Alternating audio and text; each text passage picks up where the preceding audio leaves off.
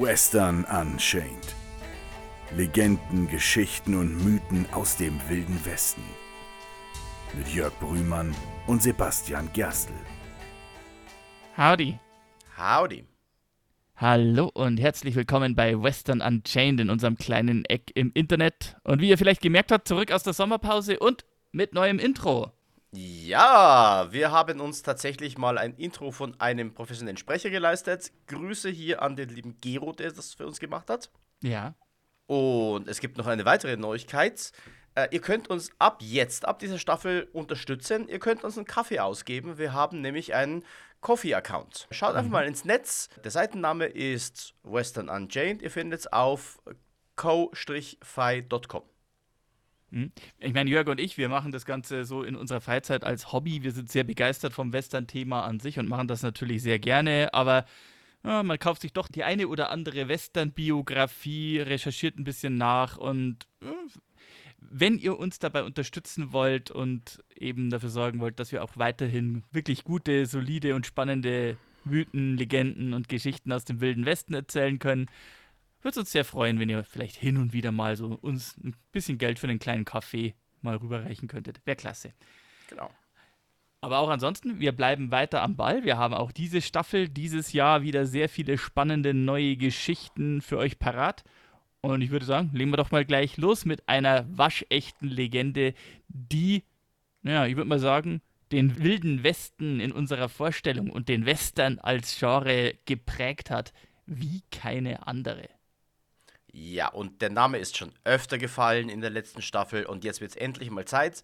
Wir sprechen über Colonel William F. Cody oder wie er viel besser bekannt ist unter seinem Western-Namen Buffalo Bill. Und ich habe es bereits erwähnt, es ist unglaublich schwer, teilweise die Realität von der Legende zu tre äh, trennen, denn oh, es gibt unglaublich viele Geschichten und unglaublich viel Quellenmaterial über Buffalo Bill, über William Cody. Die ganze Sache hat nur meistens einen Haken. Das meiste davon stammt aus dem Mund oder aus der Feder von Buffalo Bill selbst. Ha, okay. Denn der Mann hat es geliebt, in, in, mit Zeitungen zu sprechen, sich von denen interviewen zu lassen. Er war ein Groschenroman-Held noch zu Lebzeiten, noch bevor er seinen Wildwest-Zirkus gegründet hat, tatsächlich. Und er hat aber, wie es sich für so eine gute Legende gehört, es hat alles irgendwo einen wahren Kern.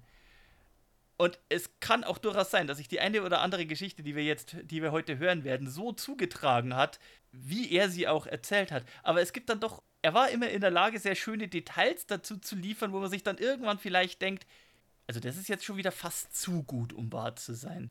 Aber ich meine, wer war Buffalo Bill? Er, offensichtlich war das ein Mann, der die Leute zu begeistern verstand, der die Leute in ihren Bann zu ziehen verstand. Ein Frontiersman, äh, die meisten haben wahrscheinlich schon die Geschichte gehört, Buffalo Bill, der Name kam, weil er ein Büffeljäger war, aber was war das für so eine Besonderheit, Büffeljäger? Tatsächlich, er musste sich diesen Spitznamen verdienen. Denn es gab auch noch andere Bills, die Büffeljäger waren und die Buffalo Bill genannt werden wollten. Es gab sogar relativ viele Bills im Wilden Westen, wie wir schon festgestellt haben. Es gab auch mehr als einen Wild Bill, nicht nur Wild Bill Hickok, aber das ist nur, das nur so am Rande. Vielleicht können wir über den anderen Wild Bill bei einer anderen Gelegenheit einmal erzählen. Aber Wild Bill Hickok, auch gutes Thema. Wild Bill Hickok und Buffalo Bill waren Freunde. Ihre Wege haben sich mehrmals gekreuzt durchs Leben hinweg und Buffalo Bill hat sich nach dem Ableben von Wild Bill Hickok größte Mühe gegeben, in diversen Büchern, in diversen Interviews und in seinem Wildwest-Zirkus die Legende von Buffalo Hill so richtig aufleben zu lassen und ihn erst zu, zu dieser übergroßen Westerngestalt werden zu lassen, äh, als die wir ihn heute kennen. Aber ich greife vor. Räumen wir mal ein bisschen zurück. Ähm, ja, fangen wir mal am Anfang an. Oder vielleicht noch mal so noch mal ein bisschen in Medias Res, um sich ein bisschen ein Bild von William Frederick Cody oder wie wir ihn besser kennen, Buffalo Bill, zu machen, habe ich mal versucht, so in den Zeitungsarchiven, wir haben unser übliches Zeitungselement, was rauszugreifen. Und ich habe da was gefunden, das ich sehr interessant fand, weil, um mal Buffalo Bill zu beschreiben, sein Erscheinungsbild und seine Art und seine Ausstrahlung. Und was könnte sich da besser eignen als Kritikerstimmen? Uh, ja. Ich habe hier, ich hab hier drei Zitate aus drei Zeitungen, alle aus dem Jahr 1873, als Buffalo Bill das erste Mal auf der Bühne stand und, oder beziehungsweise mit einer Bühnenshow auf Tournee ging, zusammen mit einem weiteren Westerner mit dem auch einem blumigen Namen Texas Jack Omohundro.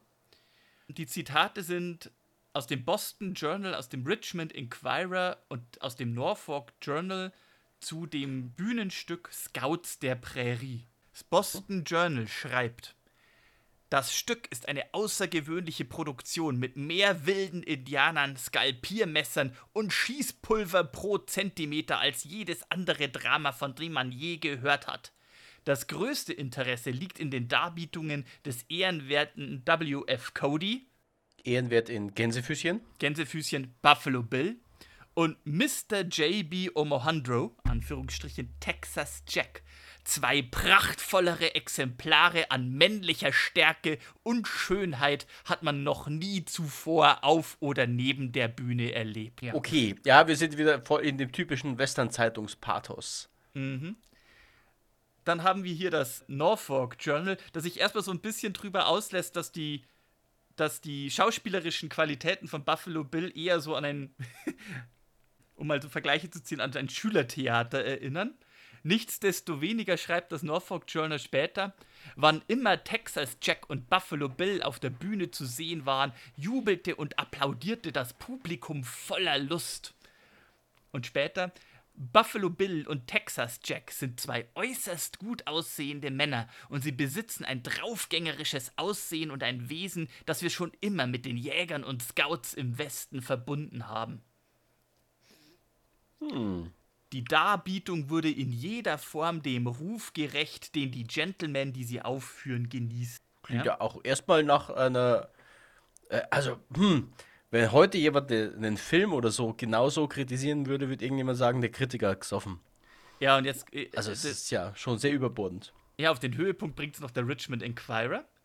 Ned Buntline und seine Kollegen, Cody und Omohundro, besser bekannt als Buffalo Bill und Texas Jack, haben zusammen mit ihren, Anführungsstriche, Live-Indianern erneut das Haus gefüllt. Die Art, in der die Scouts ihre Navy-Revolver handhaben und das gute Aussehen dieser beiden Gentlemen sind das Geheimnis ihres Erfolgs. Zusammen stellen die beiden ausgewählte, reale Szenen nach, in denen sie tatsächlich die Helden waren. Wahre Geschichten auf der Bühne. Ja. Und ich finde immer wieder die Betonung auf das Erscheinungsbild dieser beiden Herren. Man kann wirklich so sagen, Frauen wollten sie, Männer wollten so sein wie Texas Jack und Buffalo Bill. Aber wer war Buffalo Bill jetzt eigentlich? Und ich glaube, jetzt ist allerhöchste Zeit, ein bisschen mehr über ihn zu erzählen. Und was waren das eigentlich so für wahre Geschichten, die er da auf der Bühne dargeboten hat? Versuchen wir mal auch ein bisschen rauszukriegen, wie wahr die vielleicht waren. Aber gucken wir mal.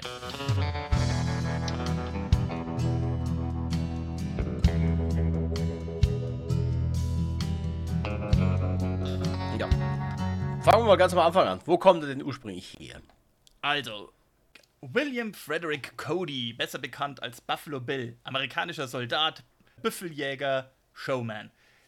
Geboren ist er am 26. Februar 1846 im damals noch Iowa Territory, heute Iowa, und zwar genau genommen in einem Örtchen namens Leclerc, wobei wahrscheinlich eher ein bisschen außerhalb.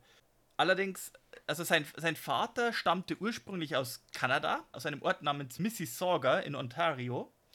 Und seine Mutter war eigentlich eine Quäkerin, also eine recht fromme Quäker waren, haben, haben auch sehr auf Gewaltverzicht gepredigt. Wir hatten die Quäker auch öfter in der Vergangenheit mal erwähnt, wenn es um äh, das Thema Sklaverei geht, weil die Quäker sehr bibelfest und bibeltreu waren und ausgesprochene Gegner der Sklaverei. Etwas, das beide Elternteile von Buffalo Bill übrigens sehr verinnerlicht haben. Ähm, Buffalo Bill Cody ist auf, erst auf einer Farm in Iowa-Territorium geboren, ist dann allerdings schon sehr früh mit seinen Eltern, also noch als Kleinkind, zurück nach Kanada gegangen, wo er erstmal aufgewachsen ist. Kann man übrigens verstehen, Iowa ist bis heute bekannt dafür, dass man dort Mais anbaut. Und damit ist eigentlich der Großteil von Iowa schon beschrieben. Wobei man sagen könnte, sie sind da ein bisschen, vielleicht ein bisschen früh weggegangen. Iowa war dann in den 50ern so ein bisschen, genauso wie das benachbarte Idaho, so ein bisschen Zeit eines späten kleinen Goldrauschs. Aber es stimmt schon, Iowa, da ist nicht so viel. Also da, da gibt es erstaunlich wenig Western-Geschichten. Müssen wir mal nachgraben, ob ich da nochmal was genaueres finde. Spannendes Detail: die Filmfigur Captain Kirk stammt auch aus Iowa. Um Das, eben das zweite, was man zu Iowa sagen kann. Ja, und, und da, bei Captain Kirk ist es ja so, um so zu unterstreichen, dass er so ein bodenständiger amerikanischer Mittelwestbursche ist. Ne? Ja. Viel interessanter ist es allerdings, dann im Jahr 1853 zog die Familie nach Kansas. Und in Kansas ging es in den 1850er Jahren alles andere als friedlich zu. Oh ja. Kansas war in dem, vor allem in den 1850er Jahren und in den Jahren vor, aber auch während des Bürgerkriegs, das war genau die Grenzregion zwischen den Staaten, wo Abolitionists, also Sklavereigegner und Sklavereibefürworter waren. Und tatsächlich in Kansas waren diese beiden Fraktionen nahezu gleich stark. Und die haben sich sehr, sehr üble und teilweise auch sehr blutige Streitereien geliefert, wie bereits ja. erwähnt. Bloody Kansas. Kennt man ja. Bloody Kansas, genau. William Frederick Codys Vater, Isaac Cody, wir haben es bereits erwähnt, war ein sehr ausgesprochener Sklavereigegner. Also mit Betonung auf ausgesprochen. Übrigens, äh, kleines Detail. Ja. Damit hat William Cody was mit seinem späteren sehr guten Freund gemeinsam, der, wie wir ja schon in der Folge zu Wild Bill erzählt haben, auch der Vater von Wild Bill Hickok war ein ausgesprochener Abolitionist. Ich wüsste zwar nicht, dass Isaac, also während der Vater von Wild Bill Hickok Teil der Underground Railroad war, mindestens Unterstützer. Isaac Cody hat andere Maßnahmen ergriffen. Er hat zum Beispiel gezielt in anderen benachbarten Bundesstaaten oder Territorien Familien angesprochen, die auch Sklavereigegner waren und sie in Kansas angesiedelt, um quasi die Zahl der Abolitionisten ins Kansas zu erhöhen, um entsprechende Wahlen beeinflussen zu können. Ah, okay. Er hat sehr flammende Reden gehalten, was natürlich bei dem sklavenhaltenden Klientel nicht unbedingt gut angekommen ist. Und naja, Bloody Kansas, der Staat, das Territorium, hatte diesen Namen nicht von ungefähr. Bei einer dieser Reden ging ein wutentbrannter Sklavereibefürworter auf den guten Isaac Cody los und stach mindestens zweimal mit einem Bowie-Knife, mit einem Bowie-Messer auf ihn ein. Okay. Du meinst natürlich ein Bowie-Messer. Ein Bowie mit, mit einem, mit einem Bowie-Messer auf ihn ein. Natürlich. Gut aufgepasst.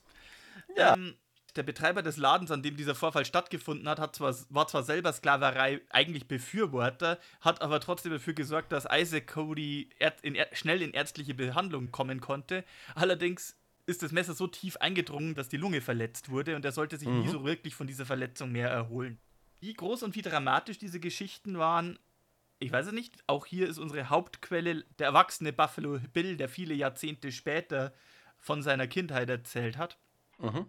Er sehr viel Zeit außerhalb von Fort Leavenworth, wo in Kansas Territorium, wo sie hingezogen waren, verbracht. Und er wurde ständig gesucht von seinen Feinden. Ähm, Buffalo Bill erzählt eine Anekdote, dass als er zehn Jahre alt war und er gehört hat, dass einige Leute im Ort rausgefunden haben, wo sein Vater sich versteckt, er trotz Krankheit mitten in der Nacht 30 Meilen, also fast 50 Kilometer weit geritten ist, um seinen Vater zu warnen vor dem anrückenden Mob, der, der sich auf die Suche nach ihm gemacht hat. Oh, okay. Nichtsdestoweniger, im April 1857 starb Isaac Cody bei einem seiner langen Reisen, wo er versucht hat, Sklavereigegner zu mobilisieren. Er fing sich irgendwie eine Lungenkrankheit, eine Erkältungskrankheit ein, starb letztendlich an Nierenversagen und ließ damit die Familie mittellos oder nahezu mittellos zurück. William Cody hatte einen älteren Bruder, der allerdings sehr, sehr früh in Kindesalter verstorben war, womit der gerade mal elfjährige William Cody der älteste und einzige Mann im Haus war.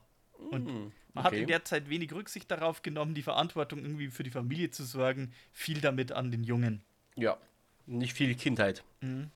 Das heißt also, als, er, als Elfjähriger fing er bereits an, mit ersten Jobs zu arbeiten. Also in Kansas war als, als Boy Extra, also englische Quellen sagen Boy Extra, bei einem Transportunternehmen namens Russell Majors angestellt. Mhm. Da hat er wahrscheinlich Fracht aufgeladen und entladen, Kisten geschleppt hat, wenn, wenn halt irgendwie ne, immer eine kleine helfende Hand gebraucht wurde, wenn irgendwie schnell irgendwelche Botengänge zu erledigen waren, Nachrichten zu überbringen waren, hat er das erledigt. Also ein Handlanger quasi. Im Endeffekt, ja, wirklich ein Handreicher im wahrsten Sinne des Wortes. Das hat nicht so viel Geld eingebracht und schon bald fand er sich bereits als Elfjähriger wohlgemerkt als Teil eines zivilen Scout-Teams der Armee wieder die nach mhm. Utah gingen im Jahr 1857, um dort beim sogenannten Mormonenkrieg oder Mormonenaufstand dabei zu sein. Okay. Wir haben diese, diesen Mormonenfeldzug der Armee schon mal erwähnt, vielleicht so ganz kurz am Rande. Dieser mhm. Mormonenkrieg oder Mormonenaufstand. Man nennt ihn, glaube ich, auch den Utah-Krieg. Der hat viele Namen. Man nennt ihn auch Buchanans, Buchanans Blunder, benannt nach dem damaligen US-Präsidenten James Buchanan. Und das war, naja, in Utah waren in dieser Zeit eigentlich überwiegend Mormonen angesiedelt, also die Let Latter Day Saints. Das war mehr oder weniger ein mhm. Territorium, das von ihnen bewohnt war und wo es kaum US-Siedler gab, aber ein paar gab es zu diesem Zeitpunkt schon. Und die Mormonen, es, es gab in der Vergangenheit schon mehrmals sehr bewaffnete, sehr blutige Konflikte zwischen Mormonen und äh, Soldaten der US-Armee und US-Siedlern. Und die Mormonen befürchteten, dass die Armee kommen könnte, um Utah für die Vereinigten Staaten zu annektierten und haben sich bewaffnet, woraufhin dann die Armee involviert wurde und eine Expedition gestartet hat nach Utah. Beide Seiten sind sehr aggressiv aufgetreten und es kam dann auch zu diversen Gefechten. Mhm. Ja, es ging doch wohl auch darum, dass Brigham Young sich zum ersten Gouverneur ernannt hat und Buchanan wollte Brigham Young loswerden. Ja, genau. Und da, äh, also Brigham, Brigham Young wollte einen, obwohl sich Brigham Young durchaus für, für die US-Regierung US entschieden hätte oder durchaus einen Annäherungskurs zumindest gesucht hätte, wollte Buchanan einen anderen, wirklich US-regierungstreuen und nicht mormonischen Gouverneur haben. Und äh, das Ganze ist dann ein bisschen eskaliert. Naja, jedenfalls, das ist ein anderes Thema. Wir können gerne bei einer anderen Gelegenheit über die Konflikte zwischen den Mormonen und der, den Vereinigten Staaten reden. Oder gibt es mehrere? Oh ja. Hatten wir auch bei der Eisenbahnfolge. Unter anderem auch den schwersten Terroranschlag auf amerikanischen Grund und Boden im 19. Jahrhundert. Aber ähm, wir schweifen ab. Mhm. Jedenfalls, ähm, Buffalo Bill war dort Teil des zivilen Scout-Teams, denn als Elfjähriger konnte er noch nicht Teil der regulären Armee sein, aber er konnte durchaus Teil der zivilen Helfer sein, die die Versorgungsrouten der Armee sichern sollten, ne, für Lebensmittel, äh, Lebensmittel ran schaffen, Wasser, äh, Wasserquellen suchen und dergleichen. Da, äh, als Teil des zivilen Scout-Teams lernte er auch einen anderen William kennen, mit dem er sich gut anfreundete, der zu diesem Zeitpunkt gerade mal so fünf oder sechs Jahre älter war, nämlich, wir hatten es bereits. Wild Bill Hickok. Richtig. Wenig verwunderlich den Worten von Buffalo Bill nach zu urteilen, scheinen die beiden sich da schon recht gut angefreundet zu haben, trotz des Unterschieds eines fast 18-Jährigen und eines 11-Jährigen. In den Worten von Buffalo Bill selbst, ähm, er hat sehr viel, er hat seine eigene Autobiografie geschrieben. Ich habe hier eine aus dem Jahr 1908, da beschreibt er das. Wurde er auf diesem Feldzug auch erstmals zum Indianerkrieger, beziehungsweise er erschoss seinen ersten Native American. Wie er es so schilderte, er sah so im dunklen Mondlicht eine Silhouette mit wilden Federschmuck, Zitat, nach der Art der Sioux, eine Waffe in der Hand, bereits anlegen und wenn er nicht sofort reagiert hätte, dann würde diese, diese Gestalt abdrücken und einen seiner Gefährten erschießen und deswegen griff er nach seinem Gewehr, einem guten alten Vorderlader, der bereits geladen war, drückte ab und die Gestalt zackte zusammen und stürzte in den Fluss. Und als ein Mann nachging, um zu sehen, was da los war, und zum Fluss runtermarschierte, sagte: Herr, schau mal einer an, Little Billy hat seinen ersten Indianer erschossen. Ja, das ähm, klingt schon fast ein bisschen theatralisch. Ja, wie ein bester Klischee. Wie gesagt, also das ist wie, wie Buffalo Bill selber 50 Jahre oder über 50 Jahre später über ein Ereignis aus seiner Kindheit berichtet, als er gerade mal elf Jahre alt war. Ich sag's ja, sehr gut beschrieben. Ich meine, ja, die, der Trupp ist definitiv das eine oder andere Mal mit Indianern in Konflikt gekommen. Ich, es ist von der Schilderung her sehr, es könnte in einem Roman stehen und es steht in einer Autobiografie, ja. es steht in einer Biografie, in einer Autobiografie. Ich weiß nicht.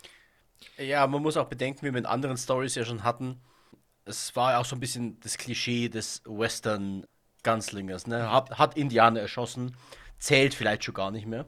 Und äh, in diesem Sinne war das vielleicht auch, oder dachte Wild Bill, es ist notwendig, so eine Geschichte auch in seine Autobiografie reinzupacken. Naja, ich meine, das, das dachten, ich meine, was man über den Wilden Westen kannte, kannte man halt eben aus diesen Groschenromanen oder aus Zeitungsberichten von der Ostküste, ja. die halt dann auch sehr dramatisch und überzogen waren. Und offenbar verspürte Buffalo Bill, der, da, der ja den echten Wilden Westen in seinem Zirkus, in seiner Show dargestellt hat, verspürte das Bedürfnis, eben auch seinem Publikum diese Geschichten des echten Wilden Westens zu liefern.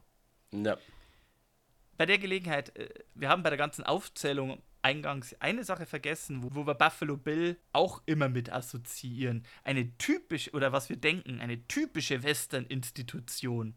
Es geht um Pferde, es geht um Reiter. Der Pony Express. Richtig. So mancher hat vielleicht eben auch gehört, wenn er an Buffalo Bill denkt, Buffalo Bill war beim Pony Express. Quasi beim Pony Express. Möchte okay, ich an dieser quasi. Stelle. Ich meine, der Pony Express, er hat nicht so lange existiert. Er wird immer gerne als große Institution des, des amerikanischen Westens geschildert. Der Pony Express war in einer Zeit, bevor es den Telegrafen gab, eigentlich eine sehr gute Idee.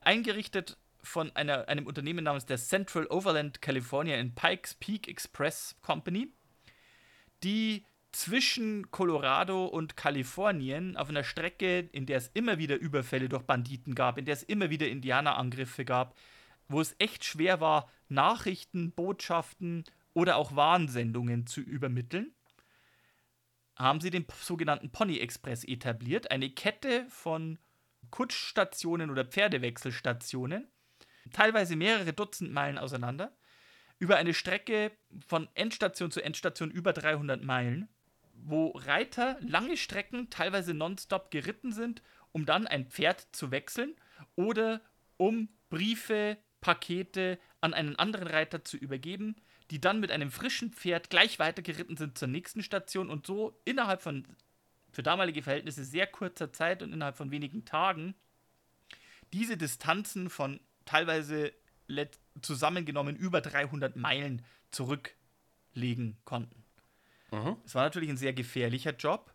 Diese Central Overland California und Pikes Peak Express Company hat für diesen Job in erster Linie nach jungen, abenteuerlustigen und idealerweise verwaisten mhm. Männern gesu äh, gesucht. Leute, die keine Familie zu versorgen haben, keine, keine Eltern oder dergleichen, um die sie sich kümmern müssen, weil ja, immer die Gefahr Gemein bestanden. gesagt, um die es nicht schade ist. Genau, wo immer die Gefahr bestanden hat, dass die auf der Strecke bleiben und es keine Familie gibt, die irgendwie ihren Verlust großartig beklagen müssten. Mhm. Da sollte man schon irgendwie stutzig werden, weil Buffalo Bill selbst sagte, er war 1959 unter die, unter die in Colorado und Kalifornien unter die Gold- und Silbersucher gegangen, ehe er an die Pony Express Company geriet und dann mhm. dort als Botenreiter anheuerte.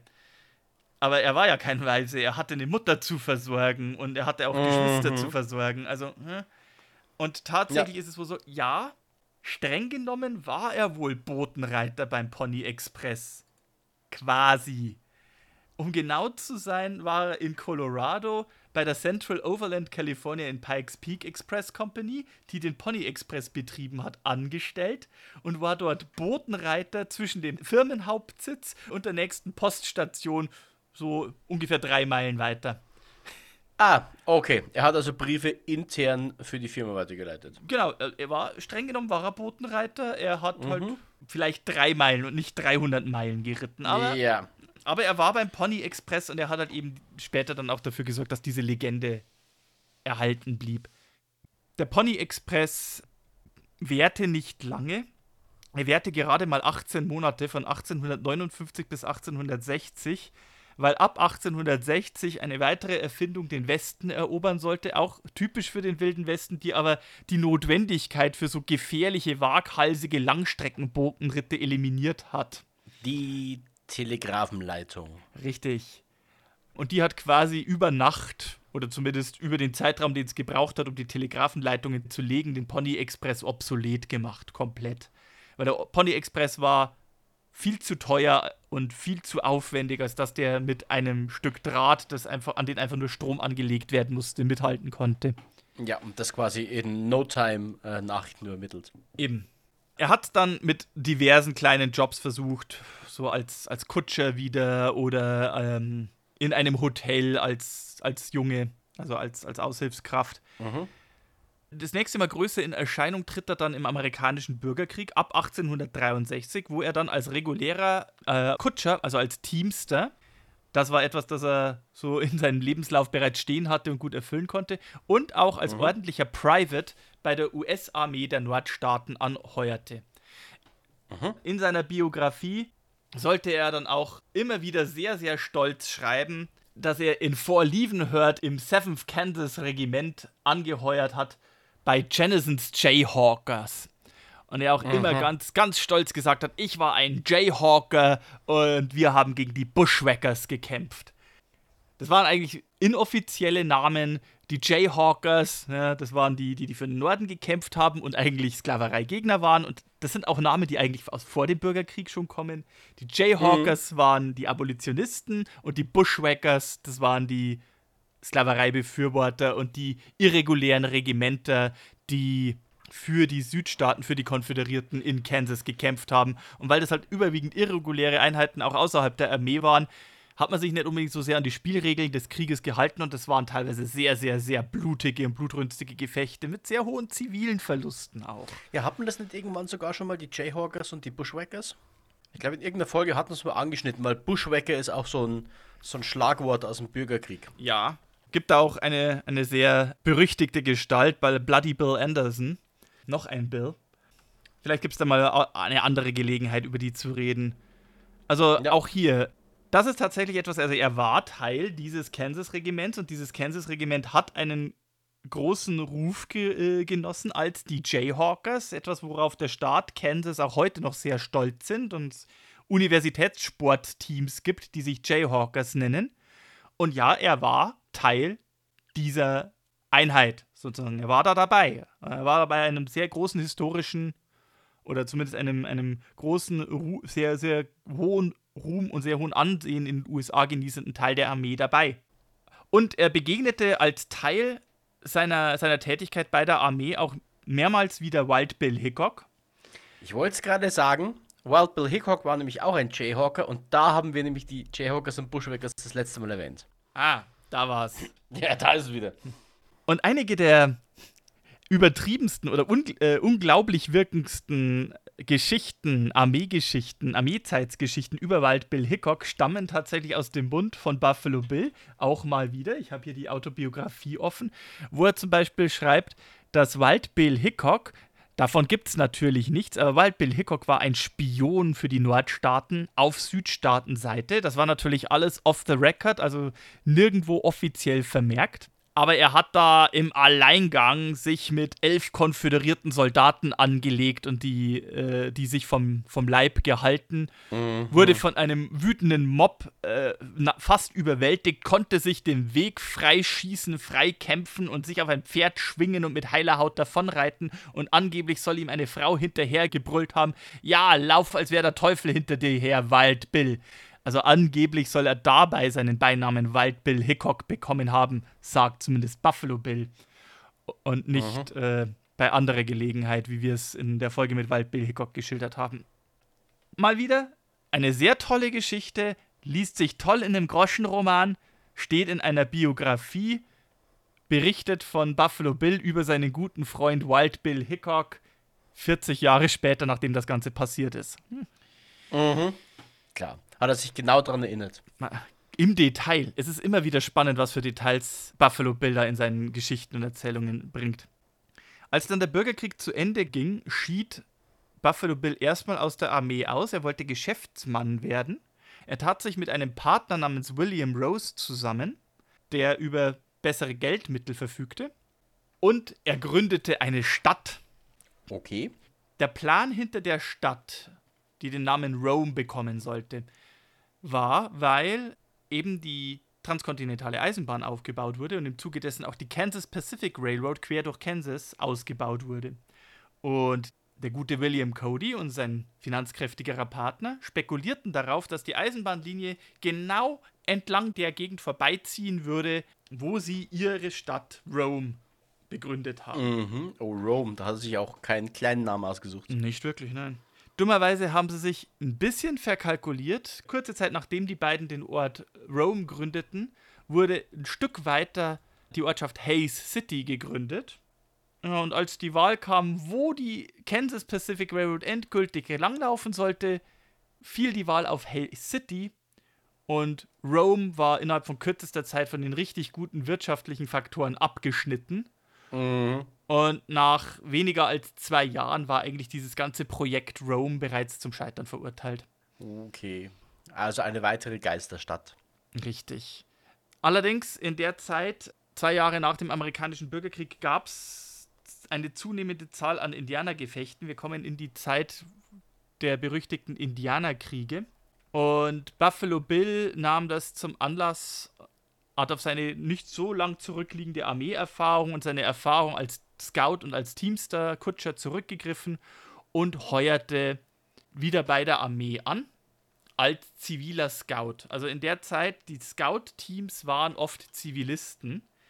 Die waren dadurch nicht Teil der übrigen Hierarchie. Also sie haben keine Offiziersränge oder ähnliches bekleiden können. Sie haben auch nicht befördert werden können. Sie hatten allerdings einen gewissen flexiblen Vorteil, den reguläre Soldaten nicht hatten. Denn wenn du dich der Armee angeschlossen hast, der US-Armee, ist auch heute noch so, wenn du dich der Armee anschließt, bist du in der Regel Zeitsoldat. Du schließt eine Tür of Duty, eine Verpflichtung über einen Zeitraum von vier, fünf, zehn, was auch ich, wie vielen Jahren ab. Bist du wahrscheinlich besser informiert als ich. Es hängt von der Armee ab, aber ja. Mhm. Und dadurch sind auch zivile Scouts in der Regel, wenn sie nicht aufsteigen können, werden sie in der Regel, teilweise werden sie besser bezahlt als Soldaten, aber sie werden halt nie so gut bezahlt wie Offiziere. Sie haben aber einen Vorteil, den, den eben Zeitsoldaten nicht haben. Sie können jederzeit eigenhändig von sich aus kündigen und den, die Armeedienste auch wieder verlassen. Mhm. Und weil äh, Scouts eh meistens irreguläre Tätigkeiten erfüllt haben, nicht Teil der Armeestruktur waren, haben sie halt auch ein bisschen mehr Flexibilität genossen. Und hier scheint sich William Cody durchaus ausgezeichnet zu haben, denn es wird verbucht, 1868 muss er eine sehr, sehr einzigartige, wagemutige Tat vollbracht haben. Er mag vielleicht nicht im Pony Express die hunderte Meilen weiten Ritte zurückgelegt haben, aber von seinem Posten in Fort Larned in Kansas ausbrechend ist er in einer einzigen großen Rundreise durch Indianergebiete zwischenzeitlich in Gefangenschaft geraten, aber zu Fuß wieder, äh, zu Fuß wieder weiterflüchten können. Von Fort Larned in Kansas weiter nach Fort Sarah, von Fort Sarah weiter nach Fort Hayes, von Fort Hayes weiter nach Fort Dodge, von Fort Dodge weiter wieder zurück nach Fort Larned und wieder von Fort Larned weiter nach Fort Hayes eine Kette mehrerer Botenritte, mehrmals durch Feindesgebiet. Wie gesagt, einmal kurz in Gefangenschaft geraten und wieder entkommen. Insgesamt über 350 Meilen zurückgelegt in weniger als 60 Stunden. Die letzten 35 Meilen musste er zu Fuß zurücklegen, weil sein Pferd den Geist aufgegeben hat. Okay. Mhm. Also ein beeindruckendes Stück, was genau, er da gerissen hat. Da braucht man jetzt nicht sagen, er war nur ein Scout. Also das war durchaus beachtlich, was er da, äh, was er da geleistet hat. Und für diese Tat hat ihn General Philip Sheridan, der durchaus kein Unbekannter ist, als Chief of Scouts, also quasi Anführer der zivilen Scouts des 5. Kavallerieregiments ernannt. Mhm. Und später bei den sogenannten Plains Wars, größere, größere Kampagne in den Indianerkriegen, war er dann auch Teil der dritten Kavallerie und auch da war er dann Head of Scouts. In dieser Zeit bei der Armee, und wir sind bereits im Jahr 1868, Mhm. wir haben bereits von der Eisenbahn geredet. In diese Zeit fällt dann auch das, wofür er den Beinamen oder Spitznamen mit Buffalo Bill eigentlich bekommen hat. Und er hat doch was für die Eisenbahn zu tun bekommen, auch wenn seine Pläne als Stadtgründer nicht aufgegangen sind. Aber in der Zeit, wir hatten es ja in der Folge mit der Eisenbahn, in den ersten Jahren der transkontinentalen Eisenbahn gab es noch keine Kühlwägen. Mhm. Und die Arbeiter mussten versorgt werden. Und sie konnten zwar gewisse getrocknete Nahrung, trockenen Reis, trockene Bohnen und so weiter schon mitführen, aber wie es Buffalo Bill mal wieder in seiner Biografie schildert, sie zogen dadurch durch diese Jagdgebiete der Indianer, wo es zu diesem Zeitpunkt noch reichhaltige Büffelherden gab. Sie konnten quasi die Büffel, die Bisons am Horizont mit bloßem Auge sehen, während sie mit ihren schweren Werkzeugen die Eisenbahnstrecken verlegt haben. Sie durften aber ihren Posten nicht verlassen und die Eisenbahn war nicht bereit, jemanden rauszuschicken, um die Büffel zu schießen, denn es könnten ja jederzeit Indianer angreifen. Was die Leute auch frustriert hat. Und deswegen hat die mhm. Kansas Railroad, die Kansas Pacific Railroad, ein Gesuch an die Armee abgestellt, ob sie nicht einige ihrer zivilen Scouts dafür abstellen könnten, um für die Eisenbahn und für die Männer der Eisenbahn Büffel zu jagen. Mhm. Ja, gab es ja genug da. Und Buffalo Bill als erfolgreicher Reiter und wie er auch galt, treffsicherer Schütze, wurde er abgestellt, um für die Eisenbahn Büffel zu jagen. Und wie es Buffalo Bill in seinen eigenen Worten schildert, also zuerst, also er ritt meistens raus, das ist eigentlich etwas unschön, er schildert das mit großen Worten, heute kommt das nicht mehr so gut rüber. Er ritt raus, begleitet mit einem Kutscher und zwei Leuten, deren einzige Aufgabe es war, Schlachtmesser zu führen.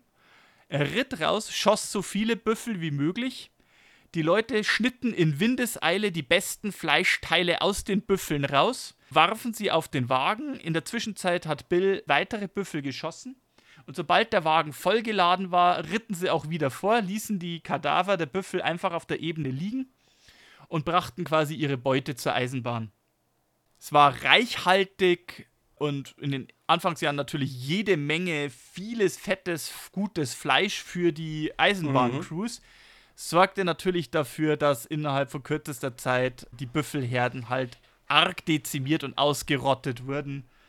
Und traurigerweise eigentlich sehr viel, sehr viel Büffelkadaver, der eigentlich noch verwertbar gewesen wäre, einfach auf, zum Verrotten auf der Ebene liegen blieb in den Plains liegen. Ich wollte es gerade sagen, das ist ja so ein bisschen das, das, das, das negative Bild dieser Büffeljagden, dass es halt alles andere als, heute würde man sagen, nachhaltig war. Ja.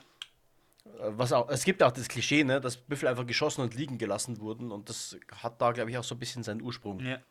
Jedenfalls, äh, um es in den eigenen Worten von Buffalo Bill zu schildern, als ich zum Eisenbahncamp ritt, den Wagen voller besten Büffelfleisch. Da jubelten die Leute mir entgegen und riefen, da kommt Bill und er hat Büffelfleisch für uns dabei. Here comes Bill and he has buffalo for us. Dann, als das Ganze eine Weile zu sich geht, war der Enthusiasmus schon nicht mehr so hoch, weil Tag ein, Tag aus immer nur Büffelfleisch, Bisonfleisch ist vielleicht nicht das Allertollste. Und die Ausrufe gingen eher wieder mit, ah, da ist wieder der alte Bill mit mehr Büffel für uns. Mhm. Ja. Und im Laufe der Zeit haben dann die Leute quasi mit ihren Ausrufen Bill und Büffel immer mehr miteinander assoziiert, sodass am Ende einfach nur noch übrig blieb, ah, da kommt schon wieder Buffalo Bill. ja, okay. Und die Armee hat aber genau Buch geführt, weil die hat mit der Eisenbahn abgerechnet, was ihr Scout für die Armee gejagt hat. Das heißt also, wir wissen tatsächlich genau über diese Tätigkeit Bescheid und wir wissen also auch, dass er in diesem Zeitraum von etwas mehr als einem Jahr, wo er für die Kansas Pacific Railroad Büffel gejagt hat, überlieferterweise 4282 Büffel erlegt hat. Zumindest wurde das abgerechnet. Mhm. Das ist eine ordentliche Zahl. Dutzende oh ja. pro Tag. Also das ist belegt. Also da, da sind wir mal wieder mit, es ist eine Legende vielleicht, aber der hat einen harten Fakt. Aber was dann schon wieder ein bisschen legendäre Ausmaße kriegt, ist, wie er schildert, es gab einen anderen Bill, einen William Comstock, der ebenfalls den Namen Buffalo Bill für sich beanspruchte. Und diese beiden Scouts beschlossen, das auf, naja, die einzige Art zu klären, wie man beweisen kann, wer diesen Namen am besten verdient. Sie Lass mich raten. Ja, sie jagten Büffel. Sie jagten Büffel um die Wette. Ähm, okay. das ist dann auch so, äh, eins muss man Buffalo Bill lassen. Er hatte durchaus ein Talent dafür, diese Sachen in echt schönen, blumigen Worten zu schildern. Und wie er dann, äh, wie er so schreibt, Er hatte sein treues Indianer-Pony, das er in Utah erworben hat. Und weil ja Utah das Land ist, das regiert wird von dem Propheten Brigham Young, benannte er auch sein Indianer-Pony nach ihm. Sein treues Pony hieß also Brigham. Okay. Aber damit nicht genug. Er hatte nämlich auch sein treues Zündnadelgewehr, während sein Rivale William Comstock mit einem Henry Repeater auf die Büffeljagd gegangen ist, hatte er sein treues Zündnadelgewehr, eine, ein Springfield Model 1866. Und der hat er auch einen Namen gegeben, wie er schreibt, denn Natürlich. diese Waffe war wunderschön, aber tödlich. Und wie es für einen Western Scout in der Prärie verständlich ist, nannte er diese Waffe Lucrezia Borgia. Oh, da hat er aber in die Vollen gegriffen. Oh mein Gott. Ah. Da muss, da muss ich schon irgendwie sagen, also so, äh, ich will es ja nicht ausschließen, weil es gab wohl in der Zeit tatsächlich ein, ein, ein Stück von Victor Hugo über Lucrezia Borgia, das so durch die Theater der 1860er Jahre irgendwie aufgeführt wurde. Aber soll ich wirklich glauben, dass so ein Frontiersman aus Kansas, der Büffel jagt, weiß, wer Lucrezia Borgia war? Ja, das klingt tatsächlich eher so, als hätte er es irgendwann später mal gelesen, bevor er seine Biografie schreibt. Aber es macht eine echt gute Geschichte. Mhm. Na, jedenfalls ähm, wird dann über diese Büffeljagd geschildert, dass äh, sein Kontrahent William Comstock ritt halt im vollen Galopp hinter der Büffelherde hinterher und feuerte mit seinem Henry Repeater, mit dem er auch durchaus schnell schießen konnte und schneller als Buffalo Bill mit seiner Springfield, jagte er hinter der Büffelherde her und schoss die Büffel von hinten nacheinander ab. Buffalo Bill hingegen ritt um die Herde rum, um das Leittier ausfindig zu machen, schoss als allererstes das Leittier ab und drängte so die Herde ab, dass die im Kreis lief, sodass es dann für ihn viel einfacher war, ein Tier nach dem anderen abzuschießen. Und während quasi William Comstock früh in Führung ging, am Ende ihres Wettbewerbs hatte Comstock 48 Büffel erschossen und William Cody 68 innerhalb eines einzigen Tages. Und damit hat er sich seinen Spitznamen Buffalo Bill verdient. Ja, äh, den, den Regeln des Spiels nach zu Recht. Mhm. Ob das jetzt super toll ist, das der Wettbewerbshalber über 60 Büffel abzuknallen, okay, gut. Ja, äh, Das- Jagd Das und dürfen Sport. die Zuhörer äh, be beurteilen. Wo wir beim Stichwort Jagd und Sport sind. Buffalo Bill und sein Scout-Kollege Texas Jack waren bei einem Ereignis anwesend, das in der Zeit ein Riesenevent war. Es wurde an Ostküstenzeitungen und in Europa drüber berichtet und es ist, es ist etwas, das man vielleicht in dem einen oder anderen Westernfilm tatsächlich gesehen hat. Kennst du das Klischee des reichen, trinkfesten Russen, der im Wilden Westen unterwegs ist und unbedingt mal einen Indianer sehen will oder unbedingt mal einen Büffel erschießen will? Ja, und es gibt sogar ein, äh, ich erwähne es immer wieder gerne, es gibt ein Lucky Luke-Comic dazu mit dem Namen Der Großfürst. Und das passiert halt eben auch auf einem Event, der wirklich passiert ist. Denn im Januar 1872 war der russische Erzherzog Alexei Alexandrowitsch auf seiner großen US-Reise. Hinterließ, wenn wir Medienberichten glauben sollen, äh, reihenweise gebrochene Frauenherzen in den ver äh, verschiedenen Städten entlang der Ostküste und in die Frontier hinein. Und die Armee organisierte einen großen Jagdausflug für Erzherzog Alexei Alexandrowitsch. Muss übrigens, äh, kleiner Einwurf hier, der vollständige Name ist Alexei Alexandrowitsch Romanow und der gute Mann ist der Onkel von Zar Nikolaus, dem letzten russischen Zaren. Also er war durchaus äh, ein hohes Tier in der Zeit. War der Chef der russischen Marine Und seinerzeit. damit ihm natürlich bei seinem Ausflug in die Indianergebiete nichts geschieht, hat die amerikanische Regierung darauf bestanden, dass sehr wichtige, hochrangige Offiziere ihn begleiten. Der Jagdausflug wurde organisiert in der Begleitung von General Philip Sheridan. Anwesend war auch ein Lieutenant Colonel, äh, dessen Namen einem auch bekannt sein sollte, nämlich George Armstrong Custer. Da hat er noch gelebt. Und zu dem Zeitpunkt war, ich habe da was übersprungen, aber ich zu dem Zeitpunkt war Buffalo Bill bereits über Groschenromane bekannt geworden. Ähm, Und deswegen wurde mehr oder weniger darauf bestanden, dass dieser berühmte Westerner Scout namens Buffalo Bill auch höchstpersönlich anwesend ist. Mhm. Es wurde, wurden Kontakt mit einem Stamm der äh, Lakota Sioux, der Brûlé Lakota, aufgenommen und Chief Spotted Tail sollte höchstpersönlich den Erzherzog begrüßen und in diese Jagdgründe führen. Und weil dieser Erzherzog unbedingt, unbedingt echte Indianer mit ihren echten Bräuchen sehen wollte und der Kerl auch wirklich mit Geld um sich geschmissen hat, haben die für ihn auch einen riesen Tamtam veranstaltet. Also es wird berichtet, er hat wirklich 1000 Pfund an Tabak und Tausende von Rationen an Mehl, Zucker und Kaffee für die Indianer, für die Brûlé Lakota bereitgestellt damit die ihn in, seine, in die, ihre Jagdgründe lassen, um Büffel zu jagen und die natürlichen, traditionellen Gebräuche des Stammes, Stammestänze, Kriegsbemalung und so weiter alles vorführen. Mhm. Ich Also er meine, hat's richtig, er hat es richtig krachen lassen, um das zu sehen, was er sehen möchte. und ich meine, das ist in der Zeit, wo also die, äh, die Lakota Sioux echt immer mit der Regierung, mit der US-Regierung gehadert haben, hier über ihre Jagdgründe, über Siedlungsgrenzen und dergleichen, wo es schon damit losging, dass Indianer, in Reser äh, dass Native Americans in Reservate abgeschoben werden. Und hier kommt so ein Fürst aus Europa und schmeißt einfach mal mit Waren und Gütern um sich, die die, die, die Natives brauchen können. Ja, ganz ehrlich, das ist doch heute noch so. Da machst du so einen Scheiß halt mit, ne? Oh ja. Wenn du wirklich äh, äh, echt dringend Mehl brauchst, damit deine Leute nicht verhungern, ja, dann Mhm. spielen wir mal eine Show für den, für den russischen äh, Aristokraten. Und jetzt rate mal, was an Ostküstenzeitungen und europäischen Zeitungen dann berichtet wurde, was so typische Gebräuche sind und wie es so bei der Jagdreise vom Erzherzog zuging und was für Ereignisse Buffalo Bill dann später 1872, also einige Monate später, als er dann im Dezember 1872 für Scouts der Prärie auf der Bühne stand, was für wahre, echte Geschichten, bei denen er selbst der Held war, er dem Publikum da in Reenactments vorgestellt hat. Ja, wahrscheinlich irgendein paar, irgendein paar Tänze und Friedenspfeife rauchen, ne, weil der Erzherzog hatte ja Tabak dabei. Nur wahrscheinlich nicht die echten Gebräuche der Lakota.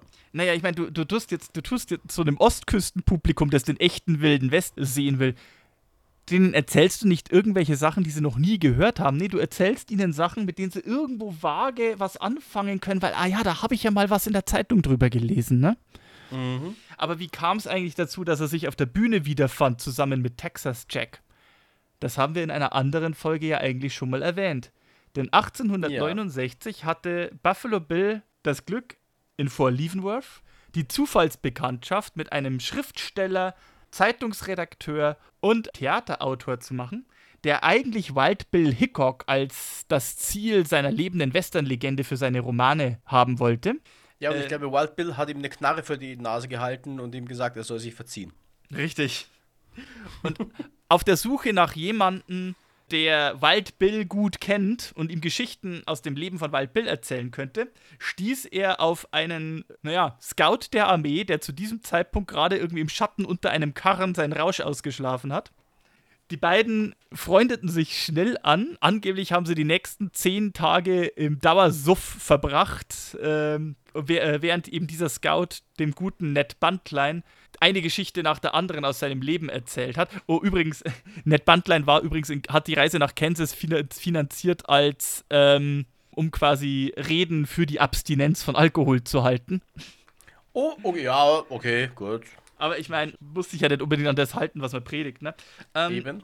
Und al- noch bevor das Jahr rum war, hatte Ned Buntline von dieser Begegnung einen ersten Roman geschrieben und veröffentlicht.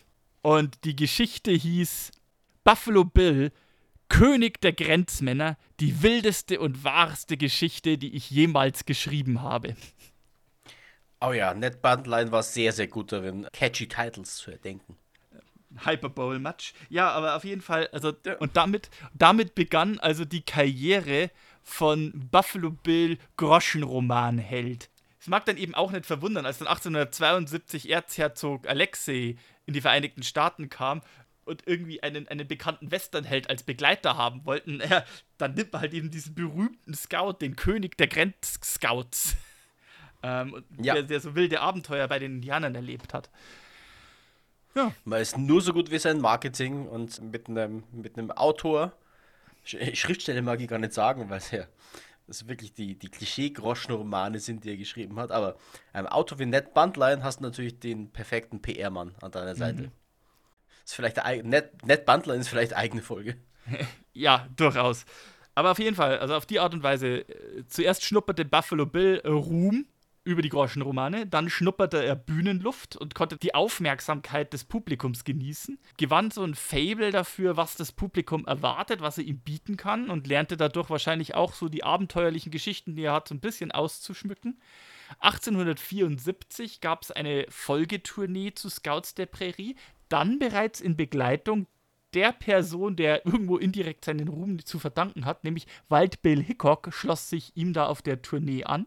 Wie man aber so sagt, hat Wild Bill Hickok das Theaterleben alles andere als behagt. Er war zu diesem Zeitpunkt, wir hatten es in seiner Folge ja bereits sehr paranoid, ähm, war sehr. er hat bis dahin auch jede Menge Leute erschossen. Ja, genau. Und er war auch sehr reizbar und ähm, konnte auch nicht mehr so gut sehen. Also 1874, sagt man, entwickelte Wild Bill Hickok den grünen Star, der seine Sehkraft ein bisschen äh, beeinträchtigt hat, was ihn nur noch mehr irritiert hat.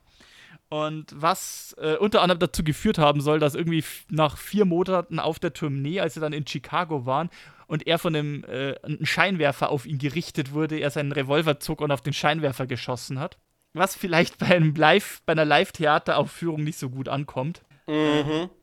Sodass er die äh, Wild Bill Hickok die Tournee verlassen hat und kurze Zeit später, so, so einige Monate später, dann Richtung Deadwood aufbrach. Aber das äh, ist dann eine andere Geschichte. Jedenfalls äh, aus Buffalo Bill der Scout und Buffalo Bill der Groschenromanheld wurde dann Buffalo Bill der Schausteller. Und 1882 beschloss er dann eben auf eigene Faust seine große Show zu machen und mhm. gründete in Nebraska den großen Zirkus, für den er dann endgültig weltweit bekannt werden sollte, Buffalo Bills Wild West. Buffalo Bills ja. Wilder Westen. Und da lieferte er dem Publikum halt eben genau das, was sie haben wollten. Seine Erlebnisse, die Geschichten über den Pony Express, die spann er, spann er aus. Und er hatte hunderte waghalsige Reiter, nicht nur Cowboys wohlgemerkt, sondern auch Gauchos, auch Vaqueros aus, aus Mexiko, aber auch Kosaken, auch Mongolen, also wirklich Reiter aus aller Welt, die quasi mhm. in seinem Zirkus um die Wette reiten sollten und ihre, ihre Kunststücke vollbringen. Er hatte Kunstschützen und hatte da auch Personen wie, naja, Annie Oakley, die Meisterschützin bei sich im, äh, bei sich im Programm, die dadurch auch weltweite Berühmtheit mhm. erlangen mhm. sollte. 1884 schloss, äh, konnte er sogar den Sioux-Häuptling Sitting Bull bekannt für die Schlacht von Little Big Horn, überzeugen, sich für vier Monate seiner Tournee anzuschließen, zusammen mit 20 Lakota, die dann auch Teil seiner Show waren. Die Legende vom Pony Express und den waghalsigen Ritten wurde in dieser Show weltweit verbreitet. Denn 1887 ging er erstmals auf Tournee in England und durfte dort mhm. zum Golden Jubilee von Queen Victoria höchstpersönlich mit seinem Zirkus vor ihr auftreten wo auch der Prince of Wales anwesend war, wo auch angeblich der junge Zar Nikolaus anwesend war. Er konnte auf Turnier gehen und konnte vor Kaiser Wilhelm II. aufführen. Mhm. 1889 ging er auf Europatournee und war 1890 auch in Deutschland. Er war auf der Theresienwiese in München im Mai 1890 für zwei Wochen äh, mit, seinem, mit seiner Wildwest-Show. Eine lokale Zeitung schrieb da so ein bisschen vom Ochsenwilli und seinen Indianern. Aber auch hier, ähm, er heuerte die Indianer, äh, die Lakota Sioux an und ermutigte sie quasi nach ihren Stammesgebräuchen ihre Zelte aufzuschlagen und auf, den, auf dem Grundstück, wo der Zirkus aktiv war, zu leben, damit halt das Publikum echte Indianer in ihrem echten Naturell erleben konnte, was natürlich in Europa der Hit war. Ja, das war ja in der Zeit, das war ja auch so ein bisschen die Zeit der Völkerschauen. Mhm. Ja. Ne, also man holt sich äh, Eingeborene, in Anführungszeichen, und, und stellt die aus. Es gab sogar auf dem Oktoberfest mit Pazifikbewohnern. Ich weiß nicht mehr genau von wo, aber also das war gerade so ein, so ein Ding damals auch. Mhm. Na, ne, zeigt die Wilden aus anderen Kontinenten. Ja, äh, Buffalo Bill war übrigens später auch mal im, auf dem Oktoberfest, dann auch mit, seinem, mit seiner Wild West Show. Oh, ähm, ja, okay, klar. Er war natürlich auch in anderen Orten in Deutschland, irgendwie in Karlsruhe auf äh, zu äh, gastierte 1891 äh, war er in der Karlsruher Südstadt unterwegs und die waren so beeindruckt von der Show und den Wilden, in Anführungsstrichen, dass sich quasi dadurch angeblich in Karlsruhe die Bezeichnung Indianer für die Karlsruher Südstadt äh, eingebürgert hat. Aber musst du in Karlsruhe fragen, was an der Geschichte dran ist, schätze ich mal. Ähm, Falls uns jemand aus Karlsruhe zuhört, schreibt uns eine E-Mail. Aber jedenfalls, also dadurch wurde er endgültig zum Celebrity. Und man sagt, dass Buffalo Bill wahrscheinlich die weltweit bekannteste Celebrity des 20. Jahrhunderts war. Zu seiner Truppe gehörte eben Annie Oakley, die Meisterschützin. Zu seiner Truppe gehörte Sitting Bull, wie ich bereits erwähnt habe, der zwar nicht mit auf, nach Europa kam, aber diverse Lakota Sioux kamen mit nach Europa. Zu seiner Truppe gehörte Calamity Jane, die als Geschichtenerzählerin über ihre Zeit in Deadwood und weitere Geschichten über äh, Wild Bill Hickok erzählte. Hm. Also auch hier mal wieder, greift ineinander. Und dadurch wurde halt vor allem auch bei uns in Deutschland und vor allem in Europa das Bild vom wilden Westen geprägt. Und wir hatten es auch in der Folge mit den Western-Filmen. In der ersten Folge, die ersten amerikanisch produzierten Filmaufnahmen waren Showaufnahmen von Buffalo Bills Wild West. Mhm. Und das sind dann auch die übermittelten, bewegten Bilder und die ganzen Bilder, die in Deutschland und in Europa und auch an der amerikanischen Ostküste vom Wilden Westen hängen geblieben sind. Das ist das, was wir unter dem Wilden Westen verstehen. Das war der Wilde Westen. Das war die Show, die den Namen trug, der Wilde Westen. Mhm. Also quasi von, äh, von einer Show hin zu dem Mythos, den wir heute alle kennen. Richtig. Und ja, wir können sehr ger gerne in einer anderen Folge noch deutlich mehr Details über die, die, die Wild West Show und dergleichen und das spätere Leben von Buffalo Bill verlieren. Aber im Endeffekt möchte ich damit eben unterstreichen: Ja, er hat extrem abenteuerliche Sachen erlebt in seinem Leben. Er hat 1872 für seine Taten in den Indianerkriegen, speziell bei einer Kampagne am Platte River in Nebraska 1872, die Medal of Honor erhalten. Mhm. Ähm, also den höchsten Orden, den die amerikanische Armee vergibt. Ja, es ist tatsächlich so, dass er war Zivilist und 1917 hat gab es eine Gesetzesänderung in den Vereinigten Staaten, die quasi das als höchsten Orden für das Militär und nur für das Militär etabliert hat. Es war für den mhm. Kriegseintritt für den Ersten Weltkrieg entscheidend, was dazu geführt hat, dass letztendlich rückwirkend Buffalo Bill die Medal of Honor verlor. Das hat er allerdings nicht mehr mitgekriegt, denn zwei Wochen bevor dieses Gesetz in Kraft trat, starb Buffalo Bill am 10. Januar 1917 in Denver in Colorado er hatte noch diverse weitere Sachen bis zu seinem Lebensende gemacht. Ich zähle das jetzt hier nicht mehr großartig auf, aber bezeichnenderweise, er starb im Jahr 1917 und zu den Leuten, die zu seinem Tod kondolierten per Telegramm, gehörten der US-Präsident Woodrow Wilson, der englische König George V. und der deutsche Kaiser Wilhelm II mitten im Ersten Weltkrieg, kurz bevor die Amerikaner offiziell in den Weltkrieg eingetreten sind. Ja. ja. Also. Ja, aber das ist, also, wir kommen immer wieder auf dieses Motiv, der Wilde Westen reicht noch bis in den Ersten Weltkrieg hinein. Man könnte damit auch sagen, so, also, Buffalo Bill hat den Wilden Westen gelebt. Er hat das Ideal und die Legende und den Mythos des Wilden Westens in die Welt getragen. Er sah den Wilden Westen mit eigenen Augen zugrunde gehen. Spätestens mit mhm. dem Kriegseintritt der Vereinigten Staaten in den Weltkrieg oder spätestens mit dem Ausbruch des Ersten Weltkriegs war einfach dieser Umbruch dieser romantisch verklärten Zeit einfach vorbei. Es unterstreicht seinen Status als Celebrity, dass eben diese ja. äh, Kaiser, Könige und Präsidenten zu seinem Tod Beileid bekundet haben. Und gleichzeitig lebte eben sein Geist im Wilden Westen vor. Denn wie wir es bereits eingangs erzählt haben, die ersten Western waren einfach von ihrer gesamten Bildsprache geprägt von Buffalo Bills, Wild West und anderen Western-Zirkussen, die mhm. äh, in, in, diesen, in dieser Zeit aktiv waren, gerade in den späten, im späten 19. Jahrhundert aktiv waren. Er hat aber auch selber Western-Filme, Filmaufnahmen gemacht. Also, der erste Das Film, mich jetzt auch gewundert, wenn nicht. der, der erste Film über Buffalo Bill stammt von Buffalo Bill. er, hat, er hat irgendwie in seinen letzten Jahren eine Filmgesellschaft gegründet und hat halt eben so eine Geschichten von Buffalo Bill, so einen Film gedreht, wo halt eben so in, in, in Rückblenden drei Geschichten von Buffalo Bill erzählt werden. man muss auch dazu, also wenn man sich mal Bilder von Buffalo Bill anschaut, googelt einfach mal Buffalo Bill und schaut euch die Bilder an. Er, man merkt auch tatsächlich, dass er schon sehr viel Wert darauf gelegt hat, sich in Szene zu setzen. Ne? Die Bilder sind immer gleich. Er hat immer ein Gewehr in der Hand, er trägt fast immer eine Fransenlederjacke und den Hut verwegen, lange Haare, später erst schwarz, also auf den Bildern schwarz, dann irgendwann schlohweiß, aber auch immer dieser typische der, dieser Kasterbart und der lange Spitzbart dann dazu. Und es, ist, es sehen alle immer gleich aus und sie wirken alle so, als ob Buffalo Bill zeitlebens darauf geachtet hat, genau dieses Bild zu transportieren. Mhm. Aber ich meine, wenn man auch Bilder sieht, äh, googelt mal Buffalo Bill und äh, Scouts der Prärie, Scouts of the Prairie, äh, da hat er es auch schon mit diesem gepflegten Bart und diesen lockigen, schulterlangen Haaren. Und ich meine, diese Ja. Zeitungskritiker äh, haben ja betont, ge- geradezu geschwärmt, was für ein ansehnlicher, großgewachsener Kerl dieser Buffalo Bill war.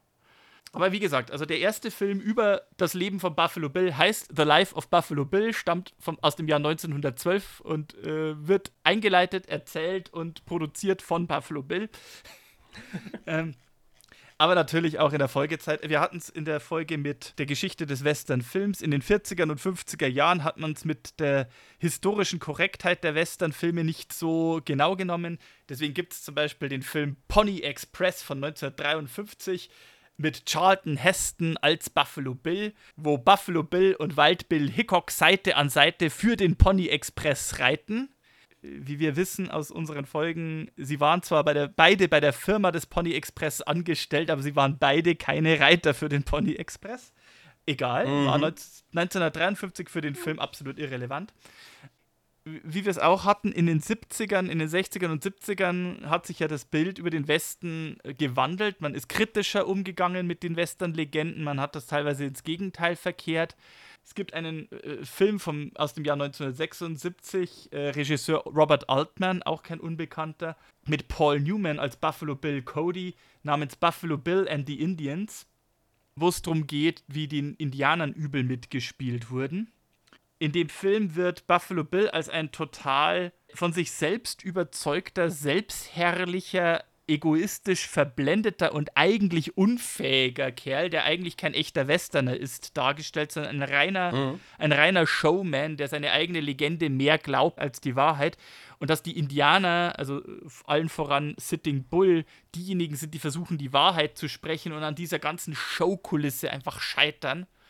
Ähm, Die Wahrheit liegt wahrscheinlich dazwischen. Also, Ich wollte es gerade sagen, die Wahrheit liegt wahrscheinlich in der Mitte. Ja, Man, man muss ihm wohl zugestehen, dass er sehr viel vom Wilden Westen erlebt hat, aber auch wahrscheinlich sehr viel davon einfach auch aufgeblasen hat hinterher. Ich meine, man muss ja auch dazu sagen, Buffalo Bill hat sich in Zeitungsinterviews sehr für Frauenrechte auch ausgesprochen. Also es gibt so ein Zeitungsinterview mit einer Zeitung aus Nebraska, wo er quasi wirklich ausspricht. Ähm, 1898 war dieses Interview. Was wir wollen, ist eigentlich Frauen die, dieselbe, wenn nicht sogar mehr Freiheit zu geben, als wir haben. Lasst sie doch arbeiten, was sie wollen. Und wenn sie es genauso gut wie Männer tun, lasst sie dasselbe verdienen. Annie Oakley hat so viel verdient wie andere Meisterschützen bei ihm in der Show auch. Teilweise sogar mehr. Sie war ja auch eine seiner größten Stars. Warum auch nicht? Er hat sich dafür ausgesprochen, als Annie Oakley versucht hat, während des Spanisch-Amerikanischen Kriegs 1898 die US-Armee davon zu überzeugen, weibliche Scharfschützen in der Armee zuzulassen, äh, hat er diesen Vorstoß unterstützt. Die Armee hat das abgelehnt. Stattdessen hat Teddy Roosevelt seine Rough Riders nach den Rough Riders of the World von Buffalo Bills Wild West Show benannt. Hm. okay. Ähm, na. Und er hat Wert darauf gelegt, die Native Americans, die er in seiner Show angeheuert hat, anständig zu behandeln und auch anständig zu bezahlen. Und tatsächlich ist es wohl nicht von der Hand zu weisen. In der Zeit, als Teil seiner Wild West Show, war das war einer der besten Jobs, die Native oder bestbezahlten Jobs, die Native Americans in einer Zeit, wo sie in Reservate abgedrängt äh, wurden und wo sie daran gehindert wurden, ihre Gebräuche auszuüben, Mhm. wurden sie anständig bezahlt, konnten sie so viel Geld verdienen wie fast nirgendwo anders und wurden sogar ermutigt, ihre traditionellen Gebräuche auszuüben und zu leben. Das ist die positive Mhm. Seite. Allerdings darf man auch nicht vergessen, bei allem, was wir gesagt haben, was er mit der Wildwest-Show unterstrichen hat, nahezu jede seiner Aufführungen endete auf die gleiche Art und Weise. Du hattest in der Zentrum der Arena eine Siedlerhütte aufgebaut und unter großen Trommeln und wilden Geheul kommen federgeschmückte Indianer in Kriegsbemalung an und umzingeln die Hütte, kreisen sie ein, feuern auf sie, bis die Armee in letzter Sekunde kommt, meistens angeführt von Buffalo Bill selbst, die die Indianer besiegen, vertreiben und die Siedler befreien und damit, naja, die Kavallerie und der weiße Mann über in die Indianer im wilden Westen triumphiert. Und das ist dann Okay. auch Teil des Westernbildes, das dann eben auch in allen Köpfen hängen geblieben ist. Die Indianer sind die Wilden, die aus heiterem Himmel weiße Siedler überfallen und die Armee und der weiße Mann hat die Indianer besiegt und präsentiert das jetzt Mhm. der ganzen Welt. Mhm, okay. Also, auch wenn es ihm nicht bewusst war, dass es das Erbe des Buffalo Bill quasi auch hinterlassen hat, muss man so auch sagen.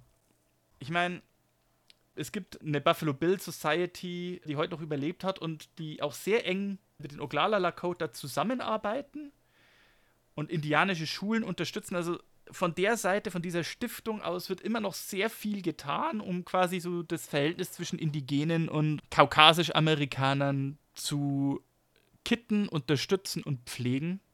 Mhm. Aber im Guten wie im Schlechten, das sind halt die Klischees, die uns Buffalo Bill mit seinem wilden Westen gegeben und hinterlassen hat. Ja, im Guten wie im Schlechten. Genau. Dann haben wir es wieder für heute. Mhm. Es ist wieder eine sehr lange Folge geworden, Ja. aber Ich hoffe, ihr verzeiht uns das. Äh, wenn ihr es uns nicht verzeiht, äh, nutzen wir doch gleich mal den Hook. Dann schreibt uns eine E-Mail an westernunchained.gmail.com. Wenn es euch trotzdem gefallen hat und oder ihr es gut fandet, dass es so umfangreich ist, könnt ihr uns auch eine E-Mail schreiben. wollt ihr Äh, kürzere Folgen, wollt ihr längere Folgen, wollt ihr lieber mehr Folgen zum selben Thema? Lasst es uns wissen. Ja, sagt uns das. Und ansonsten empfehlt uns weiter. Und jetzt auch ganz neu, ihr könnt uns auch einen Kaffee ausgeben. Schaut einfach vorbei bei Ko-Fi. Die Adresse ist ko-fi.com slash westernunchained. Und ja, es bleibt nur zum Auftakt dieser Staffel die übliche Frage. Sibi, worüber könnten wir denn nächstes Mal dann sprechen? Wir hatten irgendwie letztes Jahr ein paar Themen angerissen, immer so, wo wir gesagt haben, da müssen wir mal noch eine weitere Folge zu machen und wir haben nie so wirklich was dazu gemacht. Ähm, Jörg, Ja. mal an dich zurückgespielt. Hast du irgendwie ein favorisiertes Thema, wo du meinst, das haben wir angerissen, da sollten wir vielleicht was dazu machen? Ein Follow-up, ein bisschen mehr in die Tiefe. Oh ja, Sibi, das habe ich. Denn wir sprechen die ganze Zeit immer über Cowboys aus verschiedenen Orten und Regionen und Staaten der Vereinigten Staaten. Aber wenn man Cowboy hört, denkt man eigentlich immer nur an einen US-Bundesstaat. Und das ist Der Lone Star State. Ja. der Lone Star State oder wie er sich auch selber gerne nennt, der Cowboy State. Und Ah äh, ja, ich war mal in, ich war mal in, ich war mal in Fort Worth in Texas, das sich immer noch selbst stolz Cowtown USA bezeichnet. Und ja, Ja. da siehst du immer noch die Leute mit Cowboyhüten und Sporen über die Straße rennen. Oh ja, that's Texas, baby. Und ich denke, wir sollten einfach mal eine Folge machen über die Geschichte von Texas. Also, Oh yeah. wie hat die ganze Sache begonnen bis hin zu, wie wurde Texas überhaupt Bundesstaat? Ja, schön. Dazu würde ich das nächste Mal sprechen. Dann machen wir das doch. Wunderbar. Gut. Ansonsten, wir wünschen euch einen guten Tag, einen guten Abend, einen guten Morgen, wann immer ihr das hört. Bleibt bei uns und genießt die Zeit. Adios, amigos und amigas. Ciao. Ciao.